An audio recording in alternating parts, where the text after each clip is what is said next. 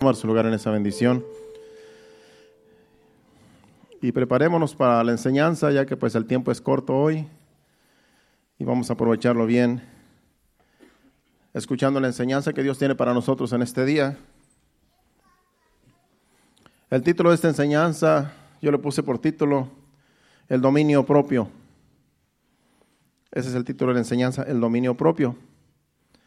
El dominio propio lo debemos de tener todos nosotros, todos los hijos de Dios, porque Dios nos ha dado ese poder de dominar nuestros impulsos. Así es que va a ser interesante la enseñanza. Y vamos a 1 Timoteo capítulo 1, versículo 7, donde ahí aparece la palabra dominio propio. Es el apóstol Pablo a Timoteo en este versículo diciéndole, porque no nos ha dado Dios espíritu de cobardía, sino de poder, de amor y de dominio propio. Las tres palabras que aparecen ahí son muy importantes, porque Dios no nos ha dado espíritu de cobardía. No aparecen en la pantalla las letras, ¿verdad? A lo mejor tiene un problema ya las, con las pantallas, pero usted en su Biblia, en su teléfono, no nos ha dado Dios espíritu de cobardía, sino espíritu de poder, de amor y de dominio propio. Espíritu de poder, poder para vencer cualquier situación en nuestra vida. De amor, porque tenemos que amar como Dios nos pide que amemos. Si nosotros no tenemos ese poder de amor, entonces en realidad no, no somos hijos de Dios. Porque dice que el amor de Dios ha derramado en nuestros corazones. Entonces, como hijos de Dios debemos de manifestar el amor de Dios. Y el poder lo necesitamos para vencer toda tentación, para vencer todo obstáculo que nos impida seguir a Cristo. El dominio propio es el dominio que debemos de tener cada uno de nosotros para dominar nuestros impulsos, para dominar nuestro carácter que a veces no es muy rudo. Y muchos de nosotros cuando estábamos sirviéndole al mundo teníamos carácter fuerte, Teníamos carácter que no nos podíamos soportar ni nosotros mismos, menos la gente que nos rodea. Pero cuando venimos a Cristo, Dios nos ha dado ese poder para moldear el carácter, para moldear ese temperamento, para frenar esos impulsos. Porque como hijos de Dios debemos de dar frutos de que verdaderamente somos hijos de Dios y que nos parecemos a Cristo. Entonces tenemos ese, ese poder que Dios nos ha dado. Entonces tenemos nosotros que no ignorar quiénes somos en Cristo Jesús. Tenemos el poder de Dios. Hay un canto que dice, tenemos el poder, me gusta mucho, tenemos el poder, tenemos el poder de Dios. No es nuestro poder, es el poder de Dios. Porque nos ha dado ese poder de amor, de dominio propio. Así es que Como hijos de Dios, yo escribí aquí, debemos poner en acción el dominio propio cuando venga la tentación a nuestra vida. Porque como hijos de Dios estamos expuestos a las tentaciones todos los días. Todos los días estamos expuestos a las tentaciones porque estamos en un mundo corrupto. Estamos en este mundo corrupto, en este mundo de pecado, y constantemente nosotros estamos expuestos a la tentación de un modo y de otro. Pero en Santiago 1.12 dice que bienaventurado el varón que soporta la tentación, porque cuando haya pasado la prueba recibirá la corona de vida que Dios ha prometido a los que le aman. Dice que es una bienaventuranza para el varón que soporta la tentación. Y ahí habla del varón, pero también sabemos que las, las mujeres también aplica para ellas. Bienaventurada la mujer que soporta la tentación porque cuando haya resistido la prueba, recibirá la corona de vida que Dios ha prometido a los que le aman. La tentación es una, es una prueba que a veces se presentan para que nosotros venzamos esas tentaciones. Entonces, somos bienaventurados cuando vencemos las tentaciones. Entonces tenemos que tener dominio propio para vencer esas tentaciones que vengan a nuestra vida. Porque si no tenemos dominio propio, es por eso que muchos hijos de Dios caen en tentación, caen en pecado, porque no, no saben quién son en Cristo Jesús. Si ya Dios nos ha dado el poder para vencer las tentaciones, tenemos que creerlo. Y cuando vengan las tentaciones, lo único que tenemos que decir no a la tentación. Y vamos a ver ejemplos en la Biblia de personas que vencieron la tentación, de personas que estuvieron a punto de caer en una tentación, pero ellos tuvieron que salir huyendo aún porque ellos tenían dominio propio. Entonces el dominio propio es muy importante en cada uno de nosotros. Cuando sabemos quiénes somos en Cristo Jesús, cuando reconocemos que Jesucristo es nuestro Señor y que Él está día con día con nosotros, Él dice que no nos va a dejar ni nos va a desamparar, lo que tenemos que hacer nosotros es creerlo y cuando venga la tentación, no ceder a la tentación. Porque de que vienen las tentaciones van a venir. Porque como le digo, estamos en este mundo de corrupción. Y el pecado está a flor de piel en este día, donde podemos sentirlo en la superficie. Porque el, pecado está donde quiera que vayamos nosotros. Así es que no vamos a estar exentos de pecar, pero de nosotros depende. Si tenemos dominio propio, no nos vamos a dejar vencer por el pecado, por la tentación. Entonces, somos bienaventurados cuando pasamos la prueba de la tentación. Y yo no se siente bien, porque te sientes que eres un vencedor cuando dices, cuando dices no caí en la, en la tentación, no caí en la tentación que se me presentó. Preferí honrar a Dios. Entonces eres bienaventurado, eres bienaventurada y vamos a recibir una corona de vida en aquel día, cuando nos presentemos delante de Dios porque hemos vencido las tentaciones que han venido a nuestras vidas. Y por medio de la palabra de Dios también podemos vencer las tentaciones, porque cuando nosotros conocemos la palabra de Dios y el diablo viene a tentarnos, la palabra de Dios viene a nosotros y la palabra de Dios, cuando la ponemos en acción, también vencemos al diablo que viene a, tentarnos con ciertas cosas. Acuérdense que Jesús fue tentado en todo, dice la Biblia, pero nunca pecó. Y en Mateo capítulo 4, versículo del 1 al 10, ahí vamos a estar viendo las veces que narra la Biblia que Jesús fue tentado, porque dice que el Espíritu lo llevó al desierto para ser tentado. O sea que el propósito de llevar a Jesús al desierto, después de, eso fue después de que, de que fue bautizado por Juan.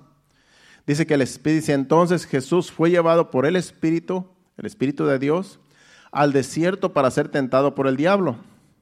O sea que es como que Dios con su Santo Espíritu lleva a Jesús, Jesús humanamente, en carne y hueso, aunque sabemos que Jesús es Dios también, pero su carne fue llevada, ahora sí por decirlo así, su carne fue llevada al desierto para ser tentado por el mismo diablo. Entonces, si Jesucristo fue, fue expuesto a la tentación, imagínense nosotros, que ya de por sí venimos con el germen del pecado. Entonces, ese fue el propósito que fue llevado al desierto para ser tentado por el diablo.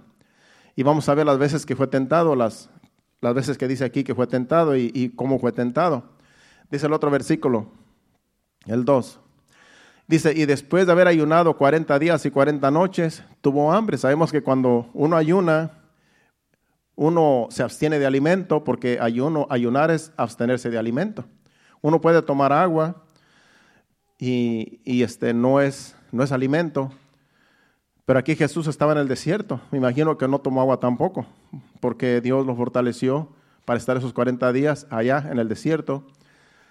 Entonces dice que después de 40 días tuvo hambre. Y cuando tuvo hambre, ¿quién vino? El tentador.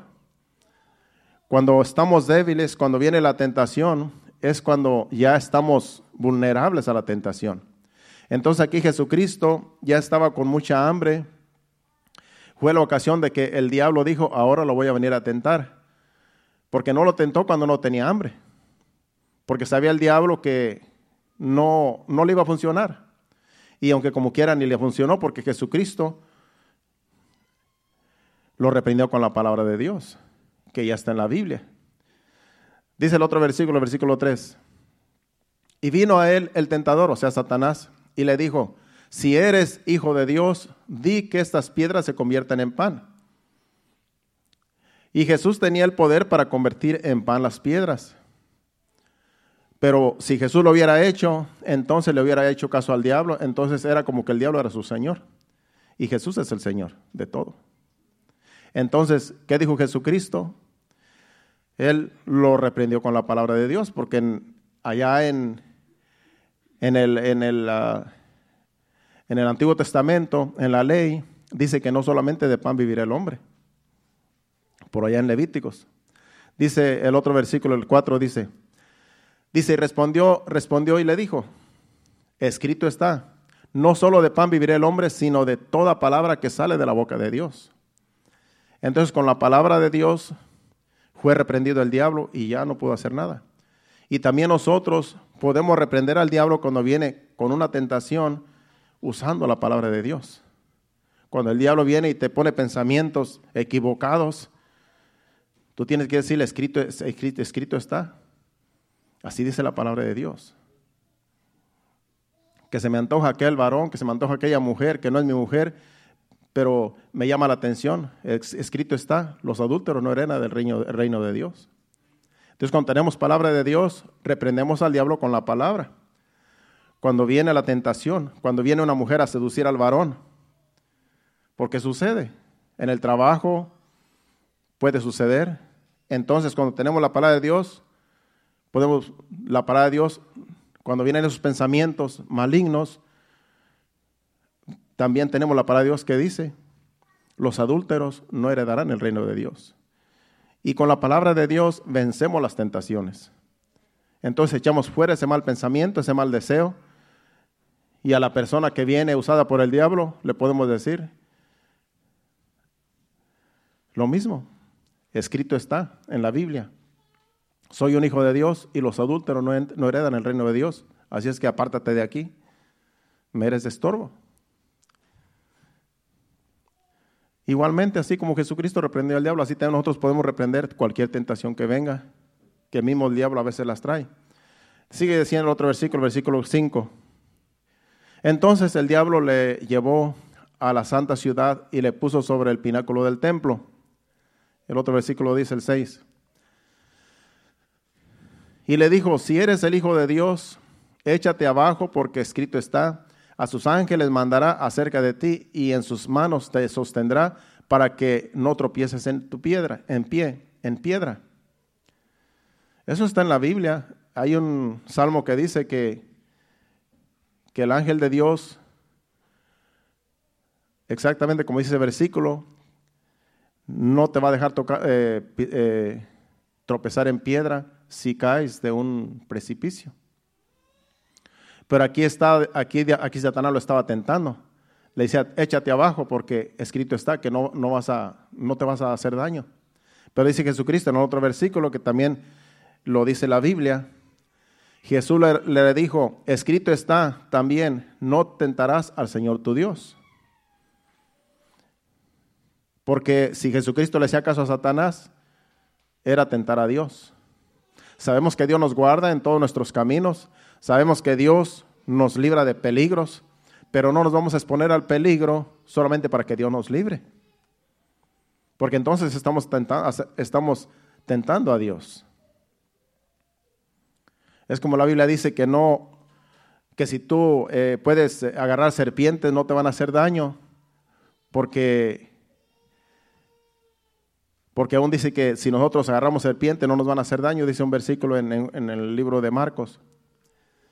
Pero está diciendo que si por accidente tú agarras una serpiente, no te va a hacer daño. Ahora, si tú intencionalmente te gusta agarrar las serpientes y las agarras y dices, yo soy un hijo de Dios, no me va a hacer daño porque la Biblia dice que no me van a hacer daño. Si las agarro, te van a morder y, te van a hacer daño. Ha sucedido porque hace años atrás, por aquí en Estados Unidos, había una iglesia donde ellos tenían serpientes y, y murieron algunos, que decían que, como la Biblia dice, que puedes agarrar serpientes con las manos y no te van a hacer daño. Pues sí, murieron algunos, porque estos estaban tentando a Dios. Eso es tentar a Dios. Ahora la Biblia dice que también cuando el apóstol, cuando el apóstol Pablo lo llevaban a Roma, dice que hubo un naufragio, hubo una tempestad donde la barca casi se hundía y en realidad se hizo pedazos la barca donde iban y llegaron a una isla que se llama Malta, que, que, está por allá en Grecia, por allá por ese rumbo, no recuerdo dónde está, pero está en el mapa. Y llegaron a la isla Malta y allí dicen, dicen que los nativos les dieron auxilio a todos los, nadie, nadie pereció en ese naufragio. naufragio. Entonces dice que Pablo, el apóstol Pablo andaba recogiendo unas ramas y dice que mientras andaba recogiendo las ramas, una serpiente de las más venenosas de esa isla, dice que se le, se le pegó a su mano y lo mordió. Y dice que los nativos se dieron cuenta que él nada más la sacudió en el fuego. O sea que la sacudió en el fuego porque la traía pegada en la mano. Y los nativos cuando lo vieron dijo, dijeron, este verdaderamente va a morir porque no hay quien se salve de, la mordedura de esa serpiente. Y dice que el apóstol Pablo como si nada. Y cuando se dieron cuenta los nativos que no murió, se dieron cuenta que el apóstol Pablo era un hombre diferente, pero era porque tenía, porque Dios estaba con él. Entonces, como la Biblia dice que, que aún si agarramos serpientes no nos van a hacer daño, pero tentar a Dios es ir a agarrar las serpientes a propósito, porque entonces estamos tentando a Dios. Entonces lo que dice Jesús aquí, escrito está, no tentarás al Señor tu Dios. Así es que el diablo no puede hacer nada porque también eso dice la Biblia, que no tentaremos a Dios. Dice el otro versículo. Otra vez le llevó el diablo a un monte muy alto y le mostró todos los, reinos del mundo y la gloria de ellos. Y el otro versículo dice el 9. Y le dijo, todo esto te daré si postrado me adorares. El 10 dice. Entonces Jesús le dijo, vete Satanás, porque escrito está, al Señor tu Dios adorarás y a Él solo servirás. Ahí también lo reprendió con la palabra. Quería que Jesús se le postrara a Satanás para que le diera todos los reinos del mundo y la gloria de ellos, pero Jesús dijo, solamente hay un Dios al que hay que adorar, el Señor Todopoderoso. Y dijo, vete de, vete de aquí. En otras palabras, no pudo hacerlo caer en tentación, porque Jesús con la pura palabra venció a Satanás lo reprendió. Así nosotros también. Por eso tenemos que tener palabra de Dios. Porque si no conoces la palabra, ¿cómo vas a vencer al diablo con la palabra? Con tus propias fuerzas no vas a poder. Pero cuando tú tienes palabra de Dios, tú reprendes al diablo con la pura palabra de Dios. Aún pensamientos negativos que te vienen a tu mente, cuando tú conoces la palabra, echas fuera esos pensamientos negativos con la palabra de Dios. No, si yo soy un hijo de Dios, yo no puedo estar pensando esas cosas. Yo no puedo tener esos pensamientos malignos. Yo soy un hijo de Dios. La palabra dice que, que lleve mi mente cautiva a la obediencia a Cristo. Así es que mi mente es de Cristo, mi mente no es mundana. Y reprendes al diablo, al rato se te olvida lo que estabas pensando. Porque la palabra de Dios está en ti. Es, por eso es muy importante empaparnos de la palabra de Dios, leer la Biblia. Porque ahí es donde está la verdad. Así es que tenemos que afianzarnos bien en la palabra de Dios. Bueno, con este, con, este ejemplo de Jesús, vemos que las tentaciones vienen de diferentes maneras. Y esto es porque cada uno tiene diferentes eh, debilidades. Porque las tentaciones no le van a venir a una, las, mismas, las mismas tentaciones no le van a venir a una persona como a otra persona. Las tentaciones vienen de acuerdo a la debilidad que una persona tiene. Por ejemplo, yo puedo estar entre puros borrachos y pueden estar tomando licor o cerveza, lo que sea. Yo puedo estar entre ellos. Pero eso no me afecta a mí porque yo no tengo ese problema. Porque yo no tengo ese deseo de, de, la... eso no me llama la atención a mí, el licor. Entonces, eso a mí no funciona. Pero hay otras cosas que el diablo sabe que me pueden funcionar y él me las va a presentar. Y así a cada uno.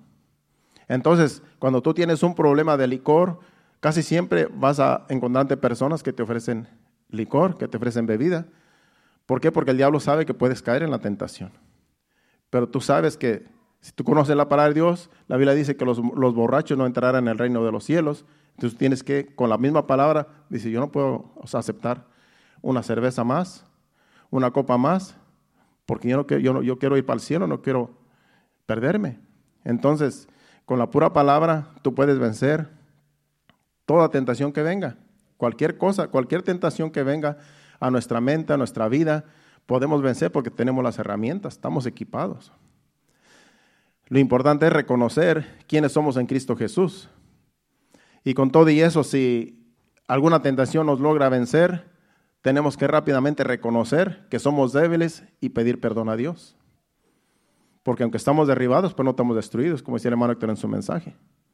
El diablo te derribó con una tentación y estás caído, pero no estás destruido. Tú puedes clamar a Dios, puedes clamar a Dios por justicia. Soy débil en esta área, perdóname Señor, levántame, reconozco mis debilidades, sé que caí por negligencia, por un descuido, pero te pido que me ayudes, que me limpies con tu sangre y el Señor te levanta. Ahora el problema es que no reconozcamos que tenemos debilidades y que pensemos que eso está bien. Ese es el problema. Es por eso que muchos se quedan allí, caídos porque les gusta el, el pecado que se esté practicando, que los hizo caer.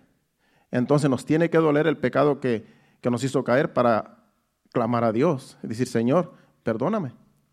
Nos tiene que doler. Si no nos duele, entonces ya hay un problema allí, más grande.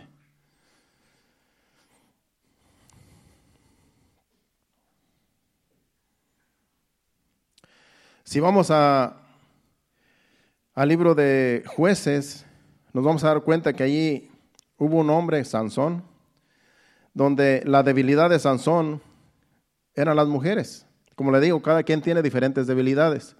Aquí vamos a ver en estos, en unos minutos, vamos a escoger unos minutos para ver la debilidad de Sansón, porque la debilidad de Sansón eran las mujeres. Sansón fue llamado como juez para gobernar en tiempo, en, el pueblo de Israel, en tiempo de los jueces, y Dios lo levantó con un, con un don bien poderoso de que tenía mucha fuerza. Y él podía vencer a miles de filisteos. Nadie lo podía vencer a él porque eh, Dios estaba con él. Porque era que de nacimiento la profecía que se le dio a sus padres es que nunca le cortaran el pelo. Entonces el cabello de Sansón era largo. Entonces se hacía unas trenzas y, era invencible Sansón. O sea que era un hombre que los, todo el pueblo de los filisteos lo tenían miedo. Pero el problema de Sansón era que él se confió mucho de su fuerza y también tenía la debilidad de las mujeres. Y el problema era que no le gustaban las mujeres hebreas, que eran las mujeres de su pueblo, sino que le gustaban las mujeres extranjeras, que eran las filisteas.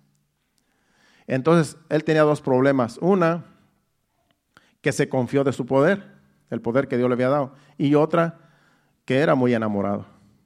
Esa era su debilidad. Vamos a ver cómo él prefirió buscar una mujer filistea en vez de una mujer de su pueblo. Vamos a jueces capítulo 14, versículo del 1 al 3. Y luego nos vamos a brincar hasta el capítulo 16, porque allí vamos a ver que Dalila fue la que lo hizo caer, otra mujer filistea. Pero esta fue una mujer antes de Dalila. Esta fue la primera mujer de la cual se enamoró Sansón y que era filistea. Dice, descendió Sansón a Timnat y vio en Timnat a una mujer de las hijas de los filisteos. Y subió y lo declaró a su padre y a su madre, diciendo, yo he visto en Timnat una mujer de las hijas de los filisteos, os ruego que me, que me, la, que me la toméis por mujer. Y su padre y su madre le dijeron, no hay mujer entre las hijas de tus hermanos, ni en todo nuestro pueblo, para que vayas a tomar mujer de los filisteos incircuncisos. Y Sansón respondió a su madre, tómame esta por mujer, porque ella me agrada. En otras palabras, no hizo caso a los consejos de, los, de los padres. Él, él quería una mujer mundana. Eso sucede muchas veces en las iglesias cristianas, que a veces los jóvenes prefieren una mujer, una mujer filistea tipifica una mujer que no es cristiana.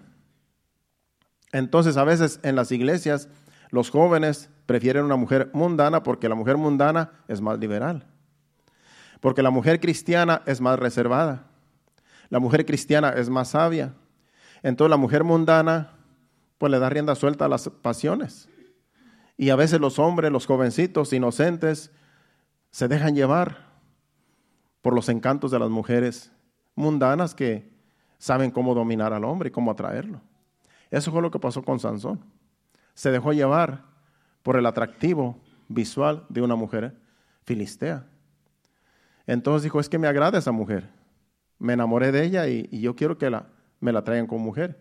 Y tuvo su historia esa mujer. En realidad fue una historia triste. Pero vamos a dejarlo ahí. Aquí vemos que ya él quería una mujer filistea y no una de su pueblo. Pero ahora vamos a ver la otra mujer que sí lo hizo caer. Porque es otra mujer que es Dalila, que todos hemos oído hablar de ella.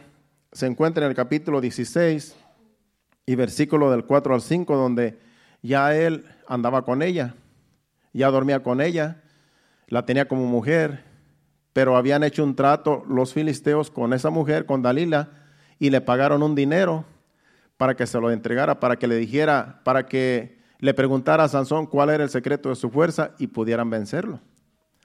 Vamos a leer del, 4 al 5 y luego nos brincamos hasta el 19, que fue donde, donde ya vemos que ya allí cayó en la tentación. Dice, después de esto aconteció que se enamoró de una mujer en el valle de, de Sorek, la cual se llamaba Dalila.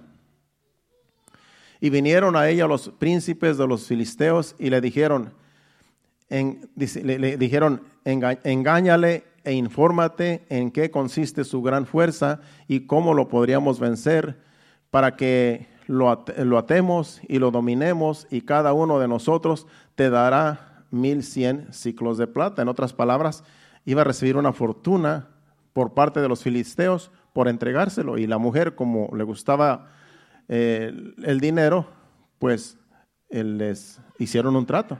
Sí aceptó el trato. Sigue diciendo el versículo, el otro versículo.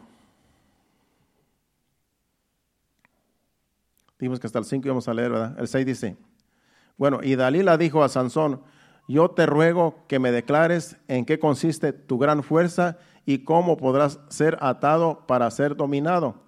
Bueno, vamos a brincarnos hasta el, hasta el versículo 16, versículo 19, capítulo 16, versículo 19. Vemos que ya hicieron el trato los filisteos con Dalila y Dalila solamente estaba buscando, como es larga la historia, le tuvo rogando a Sansón que le dijera dónde, en qué consistía su fuerza. Y Sansón le mentía. Le estuvo mintiendo como tres o cuatro veces de, cómo podían dominarlo, pero nunca, pero como era mentira, no lo lograban dominar. Pero ya lo último, dicen que ella lo hizo que en realidad lo afligió con, con sus palabras. Dice, y ella hizo que él se durmiese sobre sus rodillas, ya cuando sí le había declarado de qué forma lo podían dominar. Dice, y ella hizo que, se, que él se durmiese sobre sus rodillas y llamó a un hombre y quien le, quien le rapó las, las ah, siete guadejas, o sea, como trenzas de su, de su cabeza, y ella, y ella comenzó a afligirlo, pues su fuerza se apartó de él. Fue tanto la aflicción de las palabras de esta mujer que lo afligieron tanto que dijo, está bien, te voy a declarar dónde está mi fuerza. Dice, yo siempre he sido nazareno y nunca se me ha cortado el pelo, dice, pero si me cortan el pelo, dice, entonces voy a ser como cualquier hombre. Y aquí le declaró, y aquí le cortaron sus trenzas que tenía, y entonces hasta le sacaron los ojos. Y más adelante dice que lo tenían como una bestia moliendo ahí en un molino. Se divertían con él, porque ya era un hombre normal. ¿Qué pasó con Sansón? Lo que pasó fue que se confió de una mujer por ser enamorado. Esa era la debilidad de Sansón. Las mujeres lo hicieron caer. Lo hizo caer una mujer. Porque no no fue diligente, se confió de su fuerza. Y era también, pues era también una, eh, tentar a Dios andar allá entre los filisteos, porque ¿qué andaba haciendo allá con el pueblo? Porque los filisteos eran enemigos de ellos. Los filisteos era un pueblo que siempre estaba en guerra con Israel. Entonces no tiene que andar haciendo nada Sansón allá entre los filisteos, pero como le digo, le gustaban las mujeres extranjeras y cayó con una de ellas. Así es que no pudo vencer la tentación porque en realidad se confió. Pero también hubo un joven en la Biblia que tenía dominio propio, porque estamos hablando del dominio propio. Entonces no tendría caso hablar de las debilidades cuando si no hubiera ejemplos de que sí se pueden vencer las debilidades que las personas tienen cuando uno, uno tiene el poder de Dios, cuando uno reconoce que tiene el poder de Dios. Entonces vamos a ver aquí a José, que José era el hijo de Jacob, era de los más pequeños y estaba como esclavo en Egipto estaba, lo tenían como esclavo en Egipto y un hombre, un general, lo tenía allí como sirviente, un general del, del faraón. Entonces ahí lo tenía como sirviente y entonces le servía a la mujer de este hombre que se llamaba Potifar. Vamos a leer Génesis capítulo 39, versículo del 7 al 12.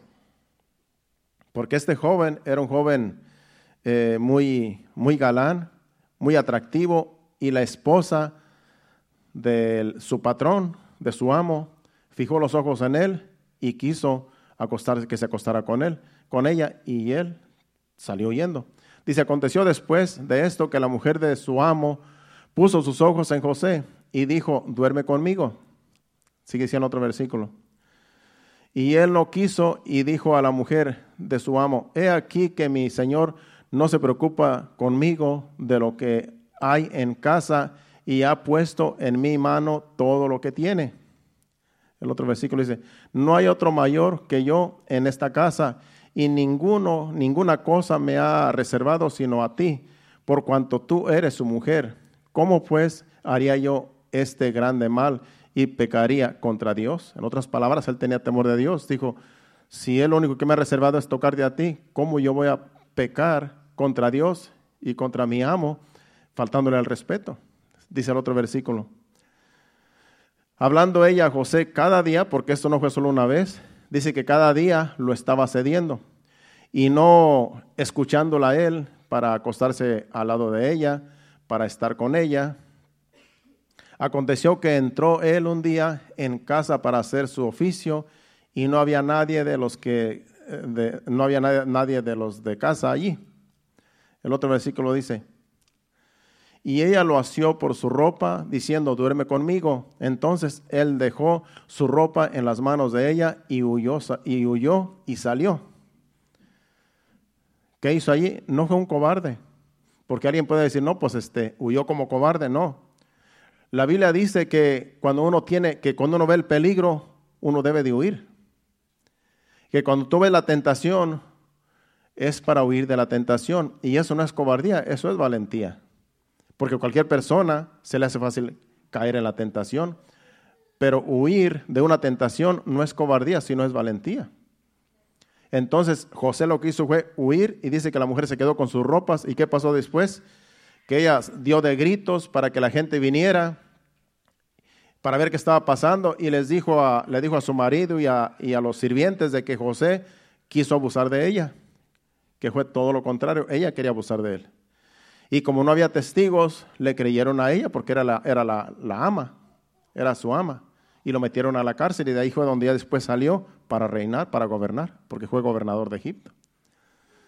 Tuvo un procedimiento, tuvo que pasar en, en la cárcel varios años por causa de esta mujer, pero él prefirió huir antes que pecar contra ella, contra Dios y contra el amo que le tenía confianza. Vemos como aquí un varón, un joven, que sí pudo vencer la tentación. Sansón fue todo lo contrario, él buscaba las tentaciones. Y José no, José huyó de las tentaciones. Muy diferente una persona que busca las tentaciones, una persona que huye de las tentaciones. Cuando tú huyes de las tentaciones, eres un hombre valiente, eres una mujer valiente. El huir no es de cobardes, el huir es de, es de valientes cuando se trata de, de no caer en tentación.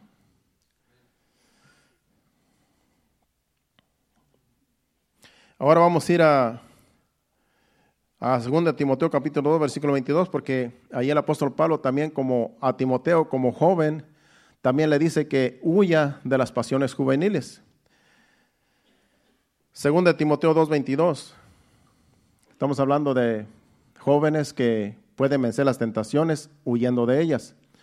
El apóstol Pablo dice a Timoteo, dice, huye también de las pasiones juveniles y sigue la justicia, la fe y el amor y la paz con los que con los, de con los de corazón limpio, con los que de corazón limpio invocan al Señor.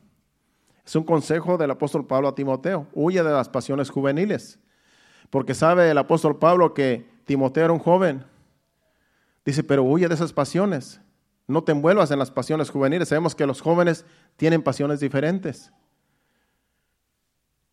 Los que somos mayores fuimos jóvenes también. Entonces podemos nosotros aconsejar a los jóvenes porque nosotros tuvimos la edad de ellos.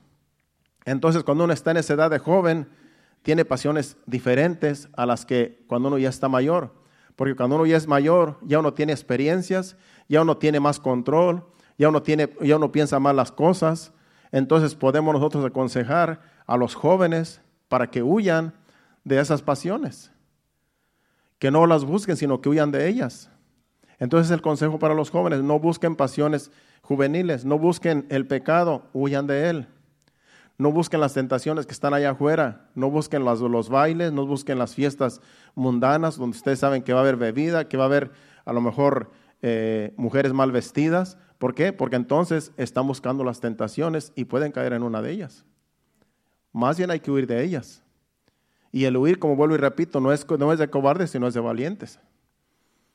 Porque el mundano dice, no, este es un cobarde porque este huyó. No, es un valiente porque huyó de la tentación. Se vale huir. Como hijos de Dios, se vale huir de las tentaciones porque eso es lo que dice la Biblia. Y no somos cobardes, somos valientes. El tiempo está pasando rápido, vamos a otro ejemplo. Pero también hay quienes eh, tienen debilidades eh, en, lo, en lo material. Vamos a Josué capítulo 7, versículos del 20 al 23. Porque como le digo, hay muchas, hay tentaciones de todas clases. Y hay hombres que a lo mejor no, y mujeres que no les llama la atención el sexo opuesto, pero a lo mejor les llama la atención lo material, el dinero. Y también vemos aquí un caso de un hombre que codició el oro, codició cosas materiales, donde también cayó en tentación. Dios les había dicho que, destruyera, que destruyeran una ciudad a Josué y, a su, y al pueblo que venía con él, cuando venían por el desierto iban a conquistar la tierra prometida. Llegaron a una a Jericó donde cayeron las murallas, a las murallas y Dios les había dicho al pueblo, no agarren ninguna cosa de allí. No agarren nada de allí, porque todo eso es anatema, todo eso es maldición. No codicien nada de lo que ellos tienen, ni oro, ni ninguna pertenencia que les que, que, que no agarrara nada, porque eso era pecado. Entonces este hombre del cual vamos a hablar codició cosas materiales y cayó en tentación. Vamos a leer del, del 20 al 23, capítulo 7. Dice, y Acán, se llamaba Acán, y Acán respondió a José, porque aquí ya lo estaba interrogando José, porque a Dios le había dicho que llamara a las tribus y, los interrogara. Entonces dio con este hombre, que era el causante del pecado, de que en realidad por causa de él eh, cayeron, eh, a eh, mataron a muchos soldados porque había pecado en el pueblo. Dice, y Acán respondió a Josué diciendo, verdaderamente yo he pecado contra Jehová, el Dios de Israel, y así y así he hecho. El otro versículo dice, dice, pues vi entre los despojos un manto babilónico muy bueno y doscientos ciclos de plata y un lingote de oro de peso de cincuenta ciclos, lo cual codicié y tomé y he aquí que está escondido bajo tierra en medio de, de mi tienda y el dinero debajo de ello. Josué entonces envió consejeros, eh, perdón, mensajeros, los cuales fueron corriendo a la tienda y he aquí estaba escondido en su tienda él y el dinero debajo de ello. Dice, y tomándolo en medio de la tienda, lo trajeron a Josué y a todos los hijos de Israel y lo pusieron delante de Jehová. Y después dice que juzgaron al hombre, lo mataron porque en aquel tiempo era la ley. Dice que lo mataron a pedradas a él, a toda su familia y a toda su gente y a todo su ganado. Porque él codició lo que no debe haber codiciado. Cayó en la tentación de, la, de lo que le gustó. Dios le había dicho a, a toda la, la gente, no agarre nada de allí, todo está maldito, no quiero que nadie codicie nada. Y este hombre codició y lo tomó y lo escondió. Entonces vemos que hay personas que caen en tentación cuando codician cosas, cuando codician lo que no deben de codiciar, cosas materiales. Entonces, Dios también nos ha dado poder para decir, no, esto es pecado, Dios me dice que no toque, que no agarre, que no codicie, y no lo voy a hacer porque este es pecado. Es como hay personas que les da tentación por robarse algo, pero es tan fácil, nada más es de agarrarlo. Sí, pero no es tuyo. Es pecado porque lo que no es tuyo es robado. Entonces, eh, hay muchas clases de tentaciones y para todas Dios nos da el poder para vencer esas tentaciones. ¿Cuántos dicen amén? Bueno, había otros, otros este, ejemplos más, pero vamos a, a Filipenses 4 del 12 al 13 para ver que, que hay hombres que no codician aunque tengan mucho. El apóstol Pablo es un hombre que dice que él está acostumbrado a vivir, tenga o no tenga, tenga mucho o tenga poco. Dice, sé vivir humildemente y sé tener abundancia. En todo y por todo estoy enseñado, así para estar saciado como para tener hambre, así para tener abundancia como para padecer necesidad. Todo lo puedo en Cristo que me fortalece. Él está diciendo que él no tiene problemas con lo material. Él está acostumbrado a tener mucho, a no tener nada. Dice, todo lo puedo en Cristo que me fortalece. ¿Por qué? Porque Dios nos da el poder. Porque hay personas que si no tienen lo suficiente, están renegando, están eh, diciendo que como siendo un hijo de Dios está pobre, no tengo nada. Y le, y le reclaman a Dios que por qué si es hijo de Dios, porque Dios no le da lo que quiere. Pero el apóstol Pablo dice, yo estoy acostumbrado a tener y a no tener. Todo lo puedo en Cristo. Y también dice, he tenido mucho que lo tengo como si no lo tuviera. Así es que nuestra mirada no debe, estar puesta en lo material, porque ahorita tenemos, eh, otro día ya no tenemos. Entonces, ¿para qué poner la mirada en las cosas materiales? Y, y en este caso, en el dinero, cuando el dinero, las riquezas son inciertas, dice también el apóstol Pablo en este capítulo, en este libro de, bueno, en Timoteo, capítulo, en el capítulo 6. Pero vamos ahora a Filipenses capítulo 3, versículo 8, donde dice el apóstol Pablo mismo hablando en ese mismo libro, en el capítulo 1, versículo, eh, capítulo 3, perdón, versículo 8, dice aquí, y ciertamente aún estimo todas las cosas como pérdida por la excelencia del conocimiento de Cristo Jesús, mi Señor, por amor del cual lo he perdido todo y lo obtengo por basura para ganar a Cristo. Como le digo, el apóstol Pablo tenía muchos privilegios. Él era un hombre bien importante en la ley. Él era alguien, era como un gobernador. Y él tenía mucho estudio y él sabía idiomas. Él tenía muchas cosas que en el mundo le servían para hacerse grande. Pero él tuvo que dejarlo todo cuando se encontró con Cristo. Cuando Jesucristo se le apareció en el camino yendo a Damasco, en Hechos capítulo 7, en adelante, allí Dios se le empieza a revelar, siete o nueve, no recuerdo el capítulo, pero el caso es que el Señor se le presenta, porque andaba persiguiendo a los cristianos, y se le presenta, y allí tiene un encuentro con el Señor, y el Señor manda a un, a un profeta que vaya a atenderlo, porque se queda hasta ciego por, la luz de Cristo, que era una luz, dice, tan hermosa que lo, dejó ciego. Y ahí fue donde empezó su ministerio del apóstol Pablo, siendo un hombre bien importante en la ley, en el, en el, en el mundo, en el gobierno, lo dejó todo, dejó todos los títulos por amor a Cristo, porque Cristo es el más importante en nuestra vida. Los títulos nos sirven solamente para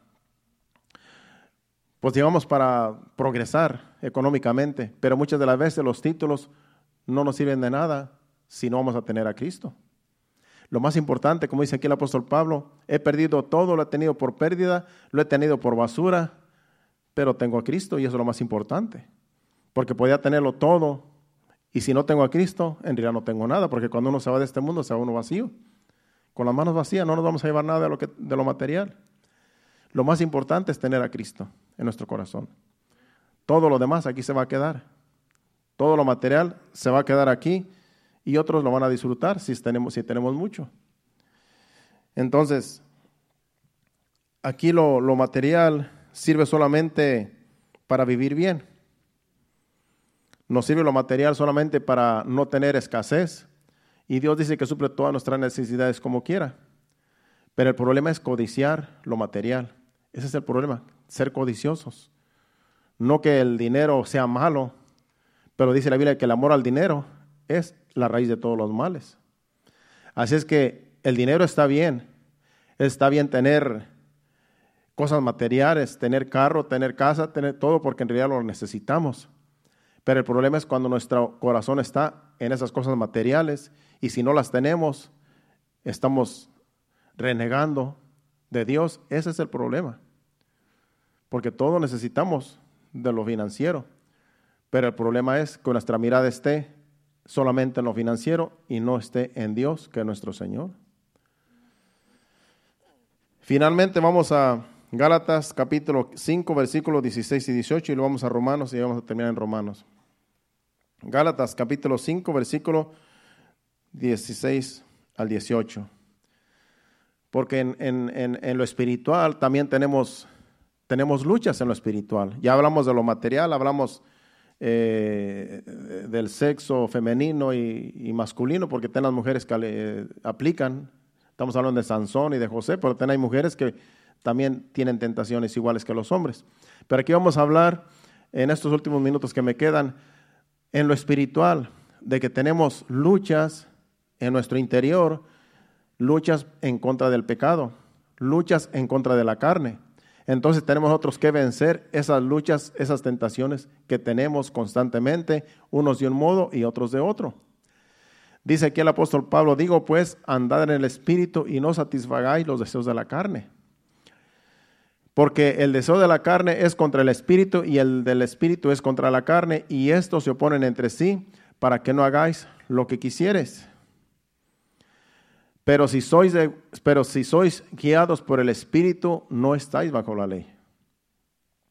Entonces dice que tenemos una lucha porque tenemos un espíritu entre nosotros, tenemos la naturaleza divina de Cristo en nosotros, donde nos dice que no debemos de pecar pero dice que también tenemos la naturaleza pecaminosa que viene de Adán. Entonces la lucha que tenemos nosotros constantemente es porque la carne quiere pecar. Es porque la carne le llama la atención las cosas de este mundo y las cosas que no debe de llamarle la atención, le llama la atención porque es carne. Entonces dice que es la lucha que tenemos constantemente cada uno de nosotros, unos de un modo y otros de otro. Entonces se opone la carne para que no obtengamos las bendiciones de Dios se opone la carne y se, pone, opone el espíritu que está en nosotros para que estemos esa lucha. Dice, pero si sois guiados por el espíritu, no estáis bajo la ley. Si tú tienes el espíritu de Dios, si el espíritu de Dios te guía, entonces no estás bajo la ley. Entonces tú tienes que decir, yo no soy de la naturaleza de Adán, yo soy de la naturaleza divina de Cristo. Entonces la tentación, la carne no me va a ganar porque yo tengo una naturaleza divina que va a honrar a Dios cuando yo mm, eh, resisto a la tentación, como dice el apóstol, Santiago. Entonces cuando nosotros resistimos la tentación, entonces le damos la gloria a Dios, somos guiados por el Espíritu Santo, porque no le hacemos caso a la carne, no le hacemos caso al pecado, porque ya el pecado no tiene dominio con nosotros, porque ya Jesucristo venció el pecado y la muerte. Ahora vamos por último a Romanos capítulo 8, versículos del 1 al 4 y vamos a terminar. Romanos 8, del 1 al 4, leemos el versículo 1. Ahora pues ninguna condenación hay para los que están en Cristo Jesús, los que no andan conforme a la carne, sino conforme al Espíritu. Dice que no hay ninguna ley, no hay nada que te, que te señale. ¿Por qué? Porque no andas conforme a la carne, sino conforme al Espíritu. Dice, porque la ley del Espíritu de vida en Cristo Jesús me ha librado de la ley del pecado y de la muerte. Tenemos la vida de Cristo en nosotros. Entonces, la vida de Cristo a nosotros nos dice que nosotros somos más que vencedores. Y que el pecado no tiene cabida en nosotros porque nosotros tenemos una naturaleza divina de Cristo.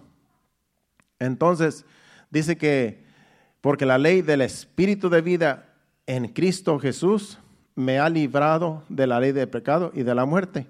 Ya nosotros no estamos bajo la, bajo la ley del pecado, sino estamos bajo la gracia de Cristo. Tenemos el poder para vencer toda tentación que venga a nuestra vida, porque ahora mora en nosotros el Espíritu Santo. Ahora nosotros somos templo del Espíritu Santo, entonces nosotros por naturaleza no vamos a, no vamos a pecar. Por naturaleza no vamos a, ceder a la tentación, porque entonces ya nosotros tenemos la naturaleza divina que nos dice, no debes de pecar, porque tú eres un hijo de Dios, eres una hija de Dios. Versículo 3. Porque lo que era imposible para la ley, por cuanto era débil, por la carne, Dios enviando a su Hijo en semejanza de carne, de pecado y a causa del pecado, condenó al pecado en la carne. Jesucristo vino como hombre para vencer en la cruz el pecado que nosotros no podíamos vencer. Porque Jesucristo murió en la cruz sin ningún pecado. Entonces, cuando Jesucristo murió en la cruz sin ningún pecado, lo mataron inocentemente, Él murió, Él fue justo, entonces la carne, Él pudo vencer la carne en, el, en la cruz del Calvario. Venció el pecado, al vencer la carne venció al pecado. Dice que en la carne venció al pecado. Y el versículo 4 dice, para que la justicia de la ley se cumpliese en nosotros que no andamos conforme a la, carne, sino conforme al Espíritu. Así como Jesucristo murió sin pecado, ya Jesucristo nos justificó en él, ahora nosotros, así como Jesucristo no pecó, nosotros también nos podemos abstener de pecado hasta que el Señor venga. Y como le digo, si por alguna razón caemos en una tentación, tenemos a un abogado que es Jesucristo, el justo, el cual nos perdona todo pecado. Pero nuestra naturaleza es no pecaminosa, sino nuestra naturaleza es santa delante de Dios, porque ahora tenemos el Espíritu de Dios en nosotros. Así es que tenemos el poder para no pecar. Tenemos el poder para decirle no a la tentación, porque ya no somos nosotros, sino es Dios en nosotros y su palabra que nos dice, esto no se hace, y esto no se hace, y esto no le agrada a Dios. Y así es como vencemos, hermanos cuando decimos no al pecado. ¿Cuántos dicen amén? Pongámonos de pie. Yo sé que cuando vienen las aflicciones, cuando viene el, pecado a veces aflige, como Dalila eh, afligió a, Sansón, lo oprimió, lo afligió hasta que lo hizo caer. Pero nosotros tenemos el poder de Dios. Sansón tenía el Espíritu de Dios también, pero él se, confió. No nos confiemos. Dice la Biblia que el diablo anda como león rugiente buscando a quien devorar. También dice que no, que no ignoremos sus maquinaciones, las maquinaciones del enemigo, porque sabemos que el diablo siempre va a estar al acecho, siempre nos va a estar acechando, usando instrumentos para hacernos pecar, para hacernos caer. Lo que tenemos que hacer nosotros es no ceder a la tentación, porque tenemos dominio propio, porque podemos vencer toda tentación, porque Dios nos ha dado el poder para hacerlo. Incline su rostro y le demos gracias a Dios. Y adoremos a Dios con este canto para irnos a nuestros hogares. Y así el viernes estaremos aquí con los jóvenes en su día de jóvenes. Gracias, Señor. Espíritu Santo, necesito. Manda tu fuego a este lugar. Espíritu Santo, solo anhelo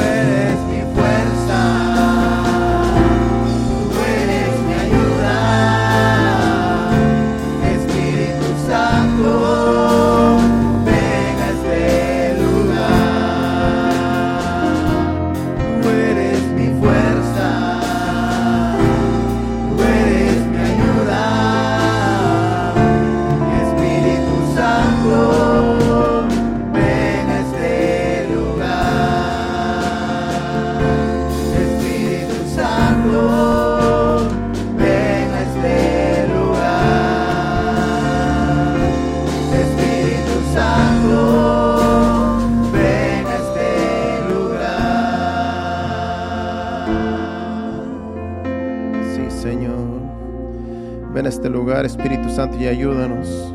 Tú eres nuestra fuerza, nuestra ayuda, Señor. No estamos solos, Señor, en este mundo de pecado y de maldad, Señor. Tú estás con nosotros, Señor, para ayudarnos a vencer toda tentación, Señor. Y has dejado tu palabra, Señor amado, que así como Jesús venció las tentaciones que vinieron por causa de Satanás, así también, Padre, podemos vencer por medio de tu palabra, Señor amado. Gracias te damos, Señor. Gracias, Padre, en el nombre de Jesús. Nos vamos a despedir no de tu presencia, pero sí de este lugar. Te pedimos que nos lleves con bien. Guárdanos en el camino de todo tropiezo, de todo obstáculo, para que todos lleguemos con bien a nuestro destino, Señor. Quita, Señor, toda opresión, Señor, de cada uno de mis hermanos, Señor. Alguien que esté oprimido, Señor, lo declaramos libre en el nombre de Jesús para que pu- pueda estar en paz contigo, Señor amado. Y así, Padre Celestial, nos vamos a nuestros hogares en tus manos, Señor, para que el viernes volvamos otra vez aquí a tu casa, Señor, a adorarte, a alabarte y a re- recibir tu palabra que tú vas a traer en ese día. En el nombre de Jesús, llévanos con bien. Amén y amén. Un aplauso fuerte a Cristo. Estamos despedidos. Aquí nos vemos el, el viernes a las 7:30 con el servicio de jóvenes. Dios le bendiga y hasta el viernes.